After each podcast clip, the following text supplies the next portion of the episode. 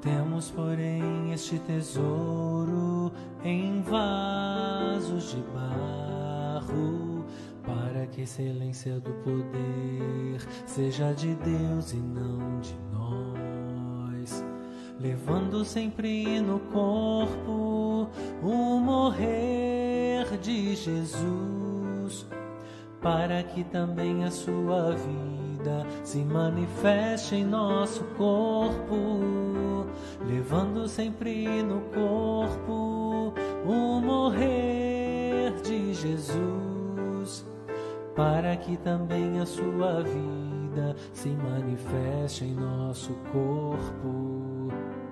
Temos, porém, este tesouro em vasos de barro, para que excelência do poder. Vamos passar, meditar na palavra do Senhor. Eu peguei Marcos capítulo 1, é, versículo, é, Marcos capítulo 1, 14 e 15. Vamos abrir a palavra do Senhor e vamos meditar nela. Diz assim: Depois de João ter sido preso, foi Jesus para a Galiléia, pregando o evangelho de Deus e dizendo: O tempo está cumprido e o reino de Deus está próximo. Arrependei-vos e crede no evangelho. Ó Deus, a tua palavra foi entregue, está escrito.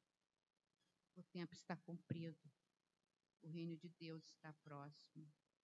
Arrependei-vos e credes no Evangelho. Senhor, nos faz hoje ser revelados plenamente dessa palavra, Deus, para que possamos alcançar a vida eterna contigo.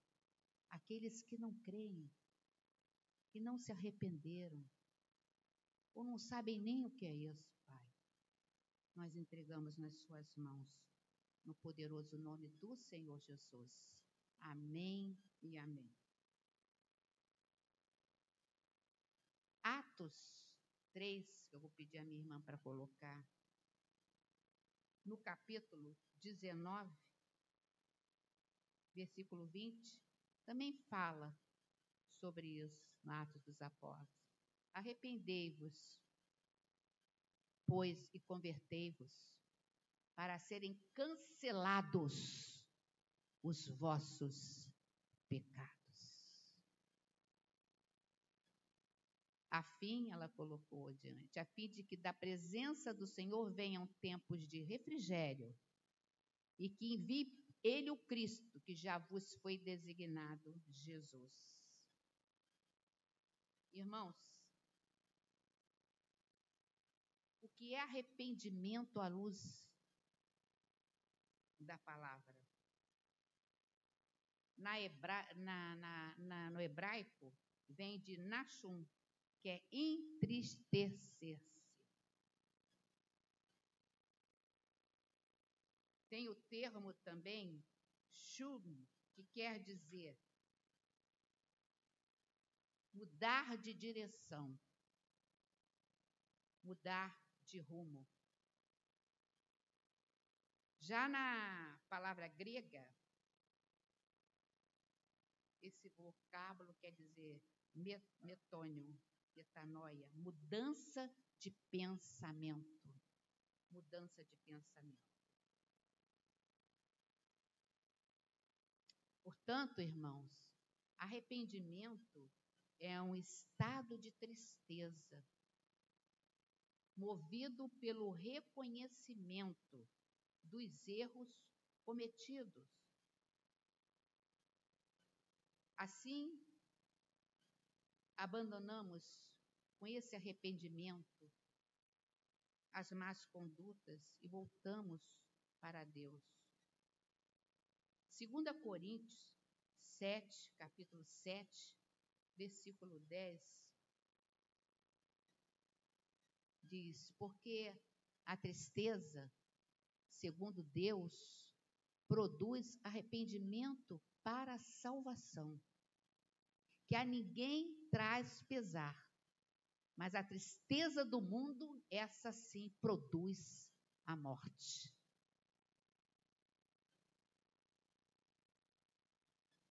Uma pessoa arrependida, ela se converte aonde, irmãos?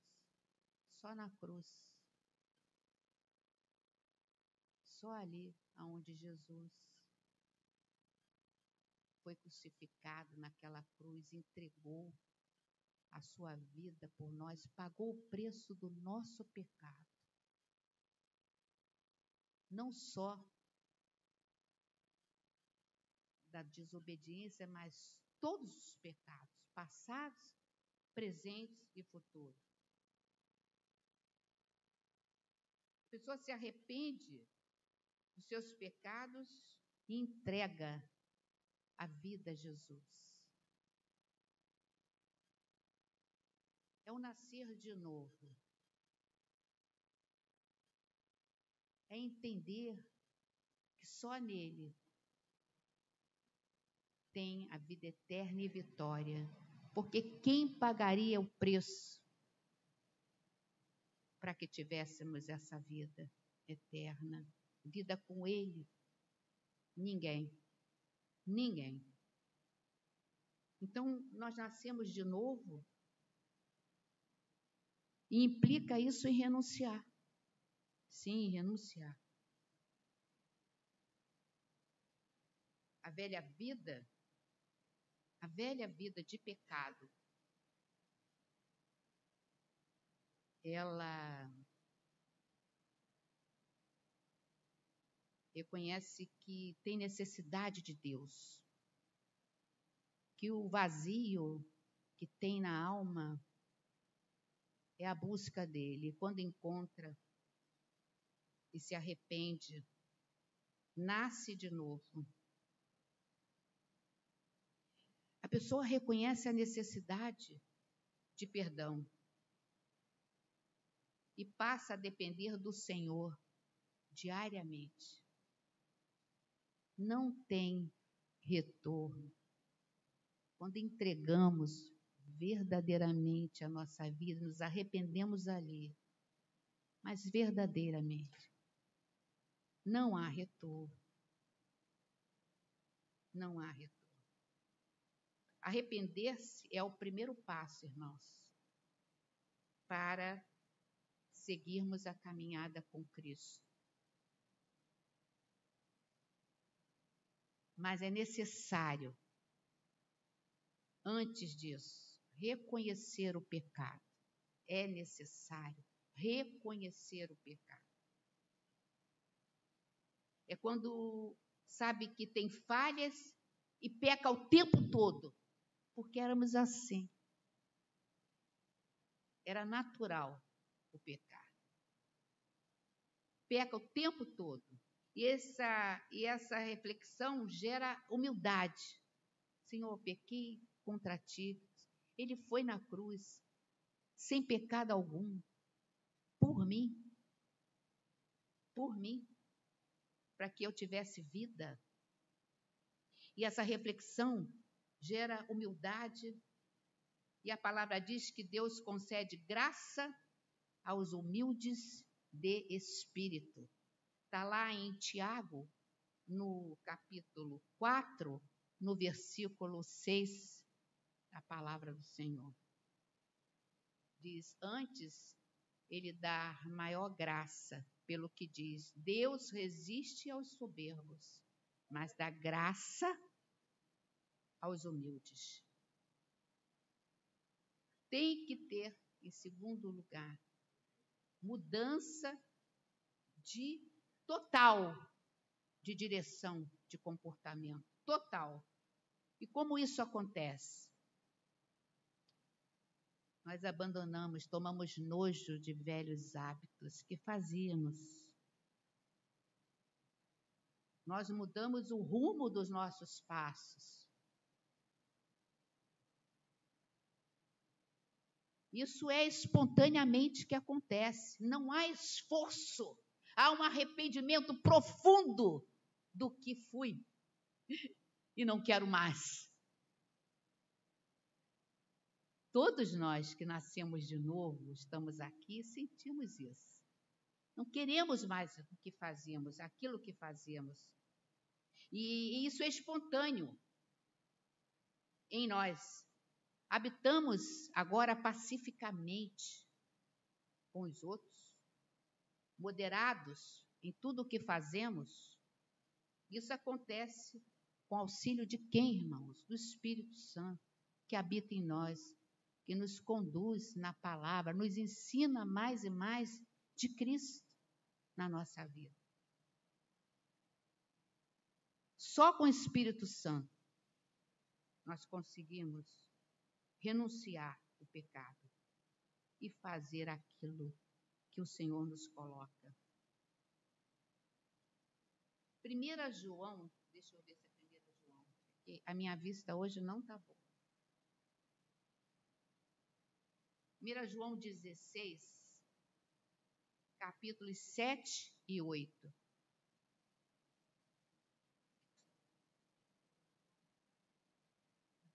É João 16, 7 e 8.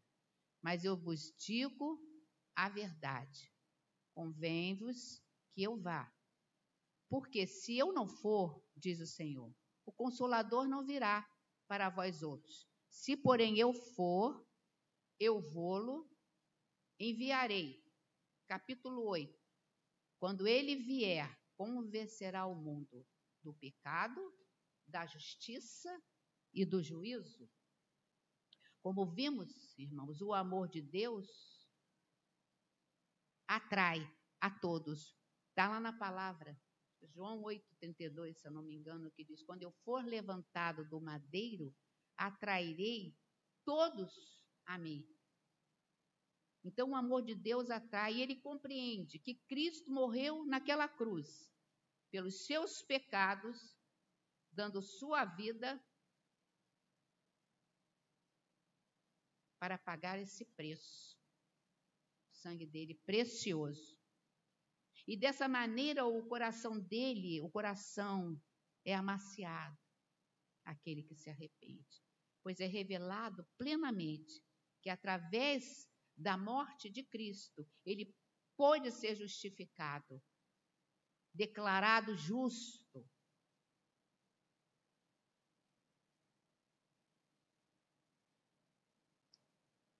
E esse homem alcança plenamente a libertação da culpa e da condenação.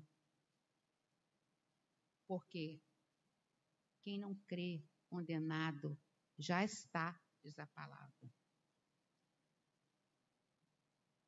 Se a gente olhar para o Provérbios 28, capítulo 13, eles nos ensina. Provérbios 28, capítulo 13 diz: O que encobre as suas transgressões jamais prosperará. Mas a que as confessa e deixa alcançará a misericórdia.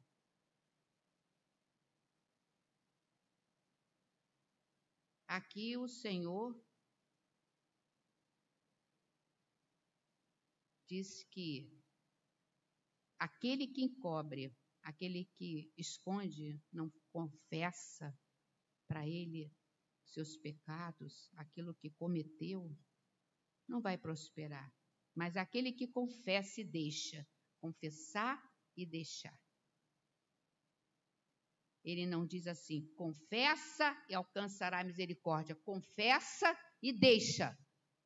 Quando ele olhou para aquela mulher que estava adulterando, e foram lá acusá-la, né? Ele falou para ela: vai, não peques mais. Vai e não peques mais. Os impactos, irmãos, do arrependimento ficam claros na vida da nova criatura. os impactos ficam claros. Disposição para viver de forma correta. É, Dona Lúcia, distribui aí, aí as criancinhas.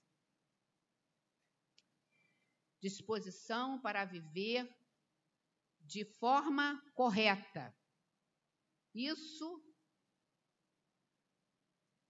não blinda de você não pecar, mas significa que pedirá perdão a Deus na luta da carne, né? Com o espírito contra seus desejos. Vamos lá para 1 João 1, versículo 8 e 10. Graça e paz.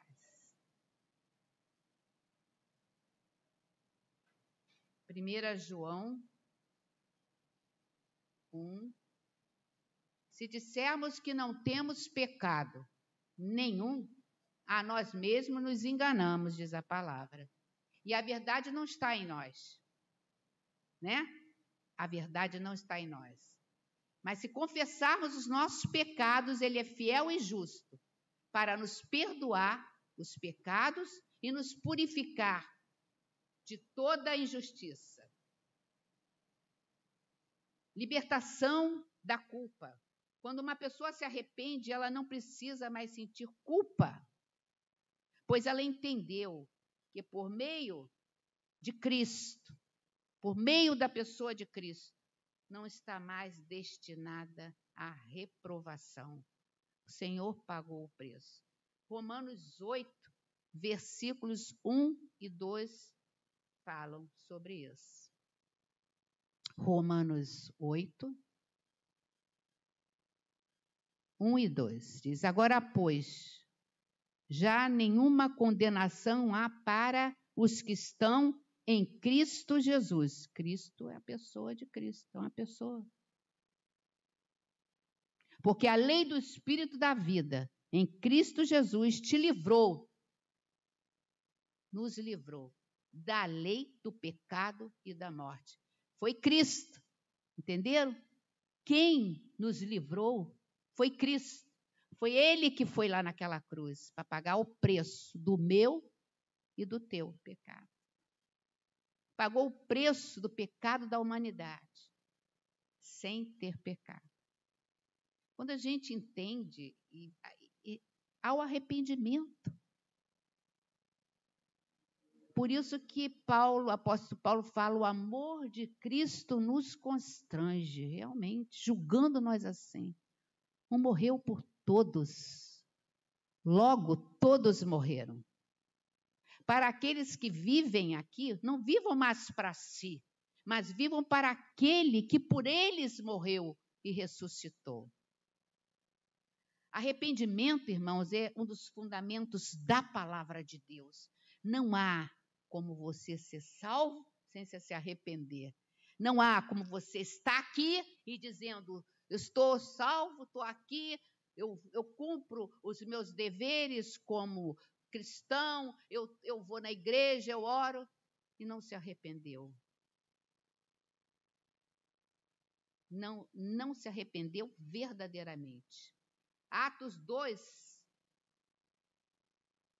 38. Apóstolo. Ato dos Apóstolos. Diz assim: A porta do reino é o arrependimento. Peraí, bota lá. Vamos ler. Atos 2, 38. Respondeu-lhe Pedro: Arrependei-vos e cada um de vós seja batizado, foi naquela hora, em nome de Jesus Cristo, para a remissão dos vossos pecados e recebereis o dom do Espírito Santo. Foi quando ele reuniu aquele povo ali, reunido em Pentecoste. A porta do reino, o arrependimento, batismo, nas águas e dom do Espírito Santo. Então vamos entender bem o que é o arrependimento.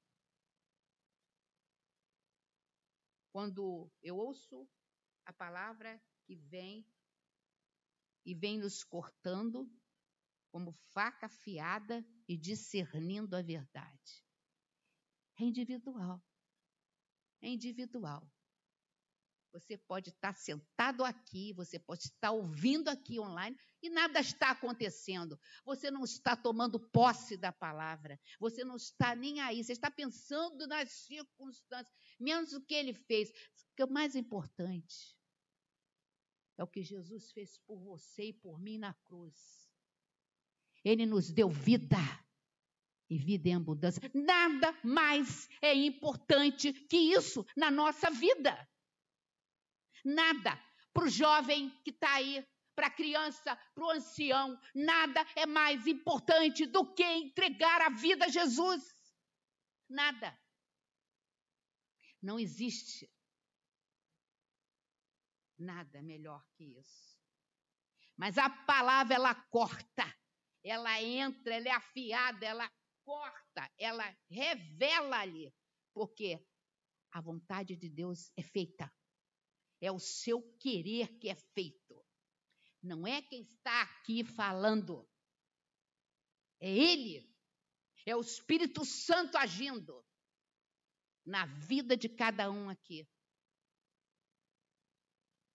Hebreus 4, versículo 12, diz o quê? Vamos lá. Hebreus 4, versículo 12.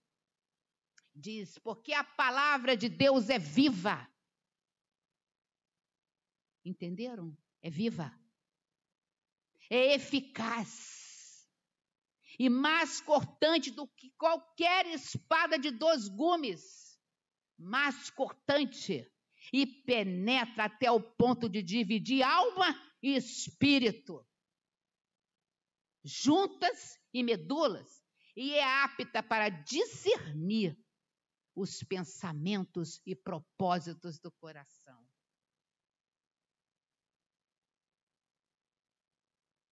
Você hoje está aqui, ele sabe o que está no teu coração. Ele conhece. Ele sabe o que está acontecendo com você nesse momento.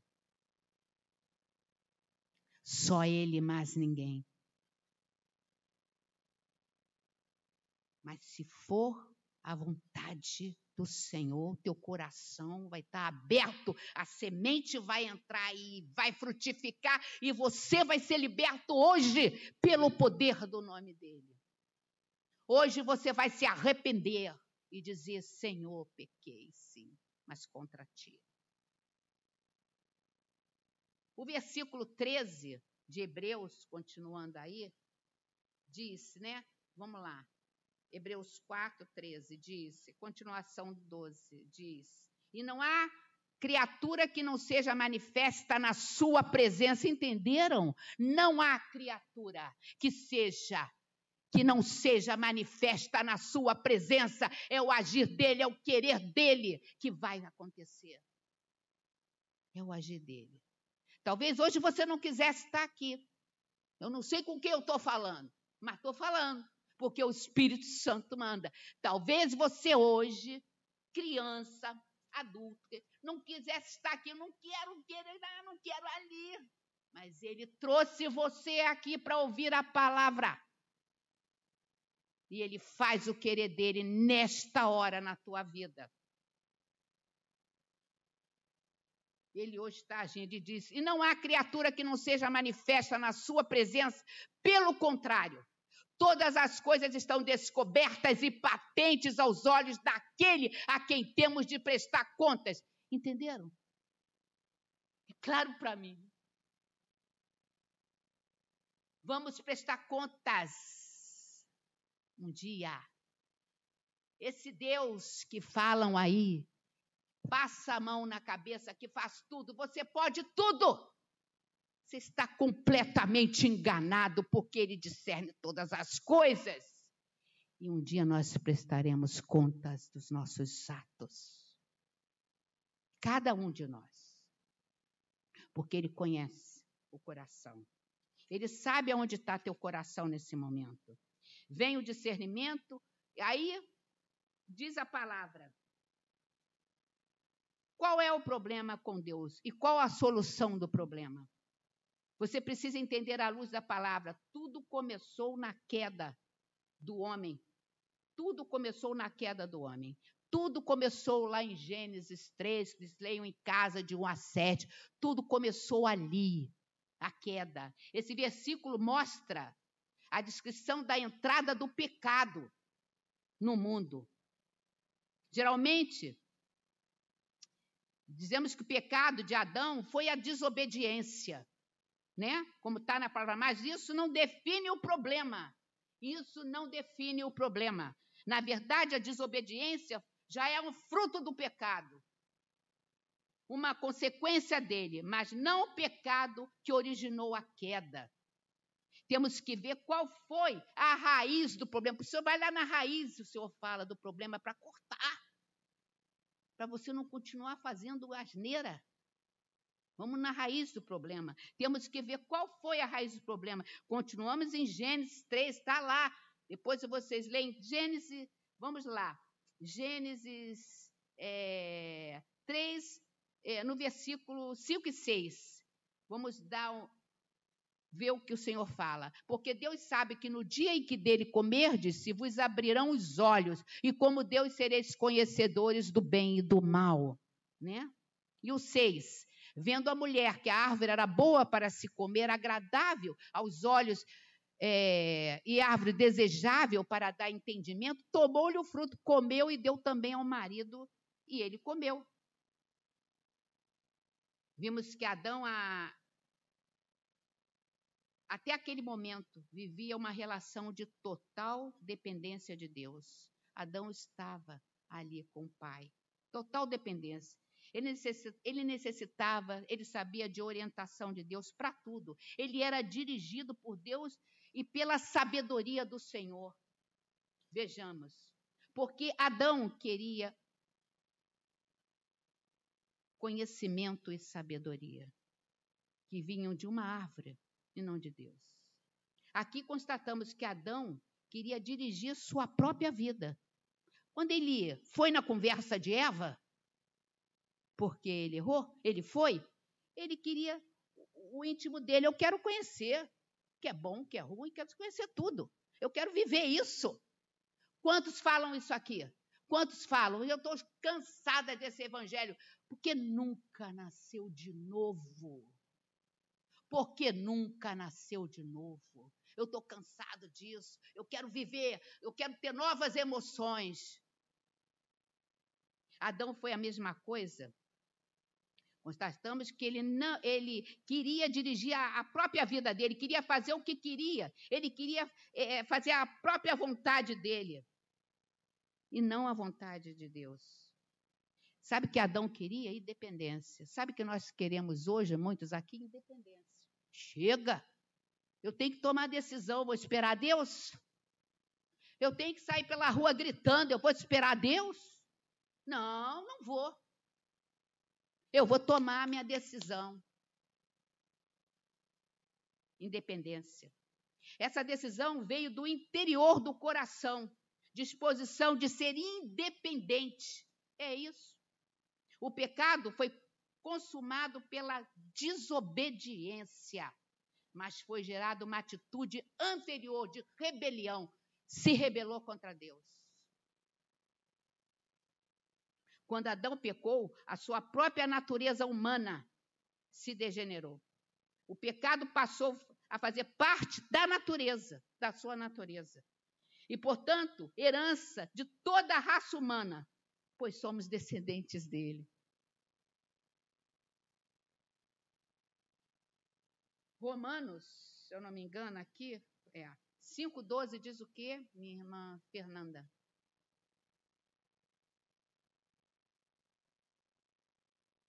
Romanos.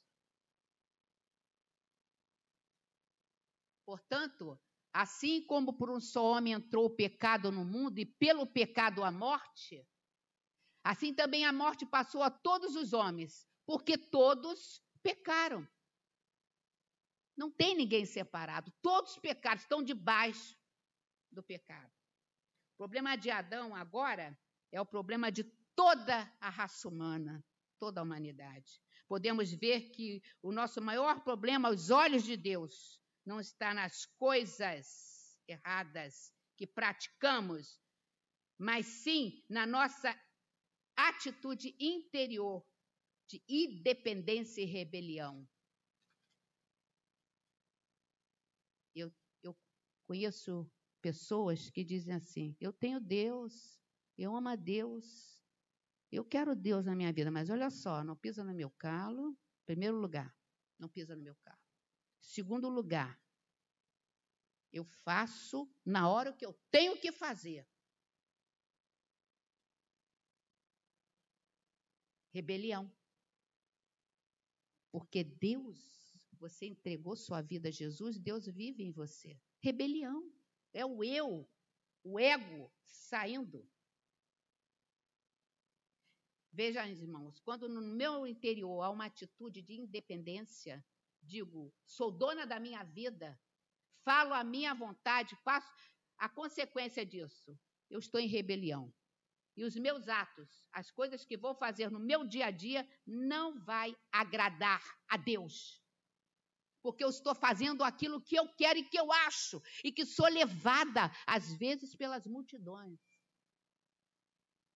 Porque nós somos assim, levados pelas, pelo que vem, o eco que vem de fora. É, você escuta aquele eco, é, vem para cá. Não é assim? É desse jeito. Vemos então que o problema principal é a independência. É o pecado, enquanto que os atos pecaminosos, que são os pecados, é consequência dessa rebelião, vem tudo disso. Diante disso, queridos irmãos, Deus quer resolver a raiz do problema. O Senhor quer que mudemos, que abandonemos a independência que levou Adão a desobedecer. E Ele quer que dependamos totalmente dele. Porque a vontade dele é boa, é perfeita e é agradável. É, essa palavra é, é fogo. A vontade do Senhor é boa, é perfeita e agradável. Falar é fácil. Tomar posse é difícil. A palavra do Senhor não é para curar superficialmente a ferida do homem. Nosso Deus quer tratar comigo e com você. A nossa herança herdada de Adão que foi a independência e não apenas a consequência disso que geralmente que gerou a morte espiritual ao homem. Por isso, ele providenciou o antídoto para não sermos não sermos julgados no inferno, que é o que merecíamos. Um dia falamos, um dia aqui, muitos tempo, anos, não me lembro, se falou: se você não está com Deus, você está com o diabo foi triste quando falou isso aqui, foi falado. A pessoa saiu, não quero mais, eu não sou do diabo, eu não pertenço ao diabo. Quem não está com o Senhor está com quem, meus irmãos? Quem é que comanda a vida dessa pessoa? Então o Senhor providenciou pela graça. Ele deu seu filho precioso. Nos enviou ele. E Jesus não veio apenas trazer o perdão dos pecados. Não. Ele veio trazer a, solução do problema de cada um. O problema do pecado, o problema da rebelião. É como foi feito isso? Pregando. Como é que foi feito isso? Começamos lá em Marcos, pregando. Pregando o evangelho do reino o livro de Atos dos Apóstolos fala sobre isso. Atos 8, versículo 12. Quando, porém, deram crédito a Filipe, que os evangelizava. 8, 12. Quando, porém, deram crédito a Filipe, que os evangelizava a respeito do reino de Deus e do nome de Jesus Cristo iam sendo batizados, assim homens como mulheres. Atos 20, capítulo 25. Agora eu sei que todos vós, em cujo meio passei pregando o reino, não vereis mais o meu rosto. O evangelho do reino é o fim da rebelião do homem e sua independência. Deus quer perdoar, mas quer governar sobre cada um de nós. Quer reinar sobre o homem. Volta a pergunta: o que é necessário para se arrepender? Marcos 8, 34, 35, que é necessário para se arrepender. Então, convocando a multidão, e juntamente os seus discípulos, disse: Se alguém quer vir após mim, a si mesmo se negue, tome a sua cruz e siga-me. Quem quiser, pois, salvar a sua vida, perdê-la. E quem perder a vida por causa de mim e do evangelho, salva-la. Então, irmãos, é necessário para se arrepender e se tornarmos um discípulo de Jesus. Primeiro, negar-se a si mesmo. Veja bem, não é negar-se a algum pecado, é tomar a cruz literalmente. Perder a vida. Como ocorre isso? Eu devo morrer literalmente? Não. Essa é uma realidade espiritual. É o próprio arrependimento. Até hoje a vida era minha, eu era o meu dono. Mas agora, naquela cruz, ele, ele crucificado, naquela atração, me entreguei a ele totalmente. A partir daquele momento, estou crendo, estou arrependido e ele passa a ser meu dono. A minha vida está escondida em Cristo Jesus. Ele é meu dono. Sou escravo dele, totalmente escravo dele. Deus só pode governar a minha vida se eu entregar a ela voluntariamente. Entrego a minha vida a ti, Senhor, mas para isso devo estar disposto a perdê-la, disposto a renunciar, disposto a não andar conforme o mundo anda. É ao contrário. Totalmente. Arrependimento também envolve renunciar a tudo que possui é não dar valor ao que você tem, ao seu dinheiro, ao seu nome. Meu nome é este aqui. Olha aqui o meu nome, eu sou da estirpe da família tal. Acabou isso. Você é de Cristo ou não é? Acabou. Lucas 14, 33 diz o quê? Vamos lá. Está quase aí, o tempo está. Lucas 14, 33 diz: Assim, pois, todo aquele que dentre vós não renuncia a tudo quanto tem, não pode ser meu discípulo. É ele que está falando, não sou eu. Não pode ser meu discípulo. Se eu, se eu próprio não pertenço a mim mesmo, muito mais as coisas que eu possuo. Entenderam? Muito mais. Família, emprego, casa, móvel, carro, salário, poupança, tudo é de Deus. Nada é meu, tudo é de Deus. Mas agora temos uma pergunta a, a responder. Você vê essa mensagem ser pregada na casa dos, na igrejas por aí? Você vê? Você vê? Lamentavelmente não. Não. Não. Nós vemos um evangelho de ofertas do que é o reino.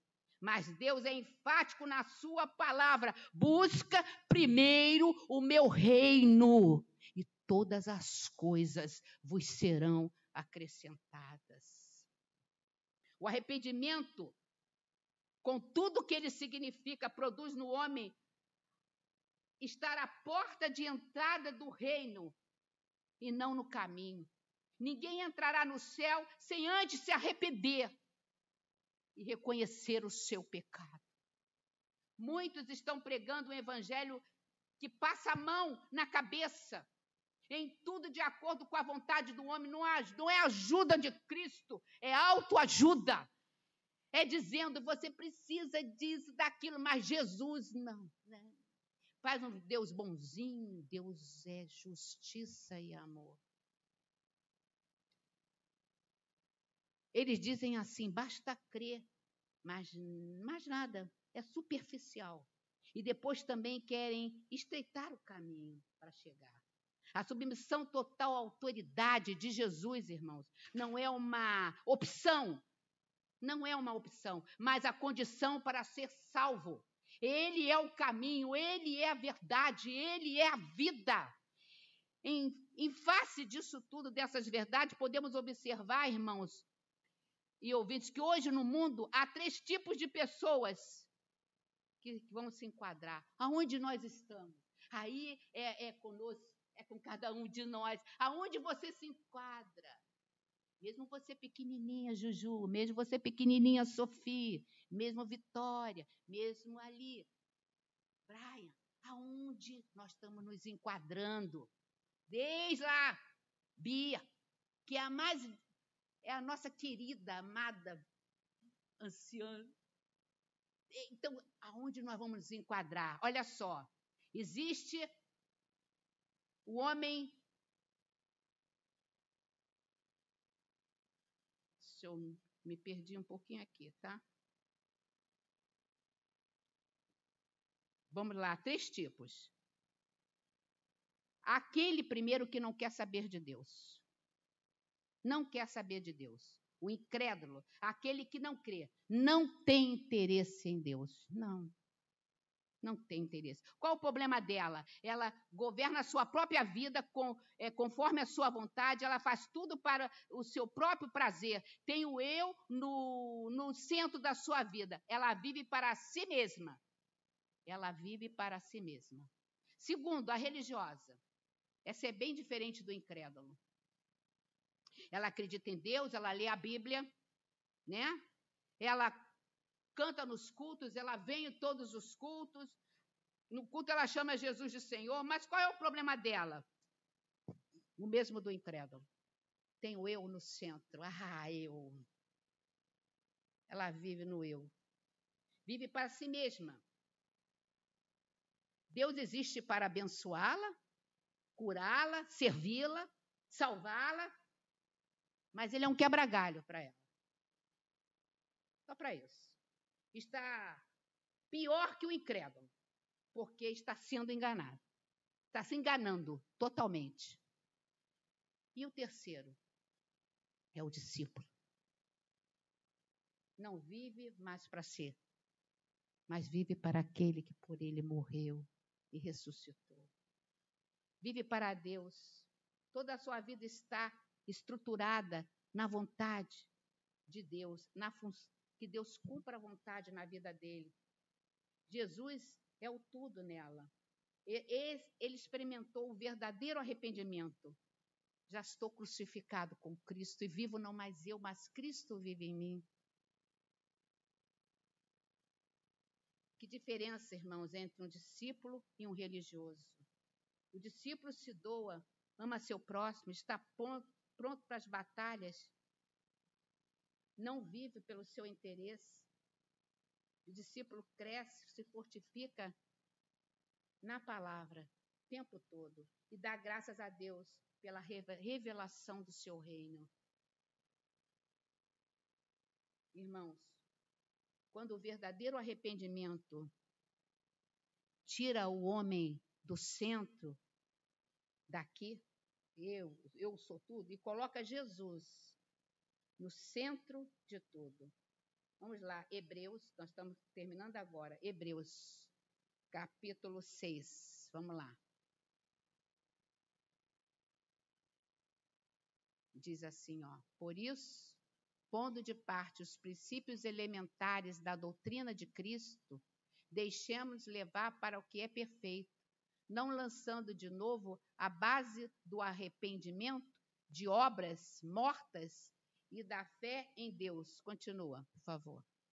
O ensino de batismos e da imposição de mãos, da ressurreição dos mortos e do juízo eterno. Continua. Isso faremos se Deus permitir. Continua. É impossível pois que aquele que uma vez foram iluminados e provaram o dom celestial e se tornaram participantes do Espírito Santo e provaram a boa palavra de Deus e os poderes do mundo vindouro e caíram, sim, é impossível. Outra vez renová-los para arrependimento, visto que de novo, estão crucificando para si mesmos o Filho de Deus e expondo a ignomínia. Continua. Porque a terra que absorve a chuva que frequentemente cai sobre ela e produz erva útil para aqueles por quem é também cultivada, recebe bênçãos da parte de Deus.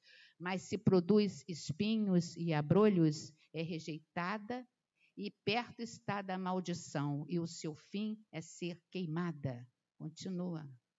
Quanto a vós, outros, todavia, ó amados, estamos persuadidos das coisas que são melhores e pertencentes à salvação, ainda que falamos desta maneira porque Deus não é injusto para ficar esquecido do vosso trabalho e do amor que evidenciaste para com seu nome, pois servistes e ainda servis aos santos.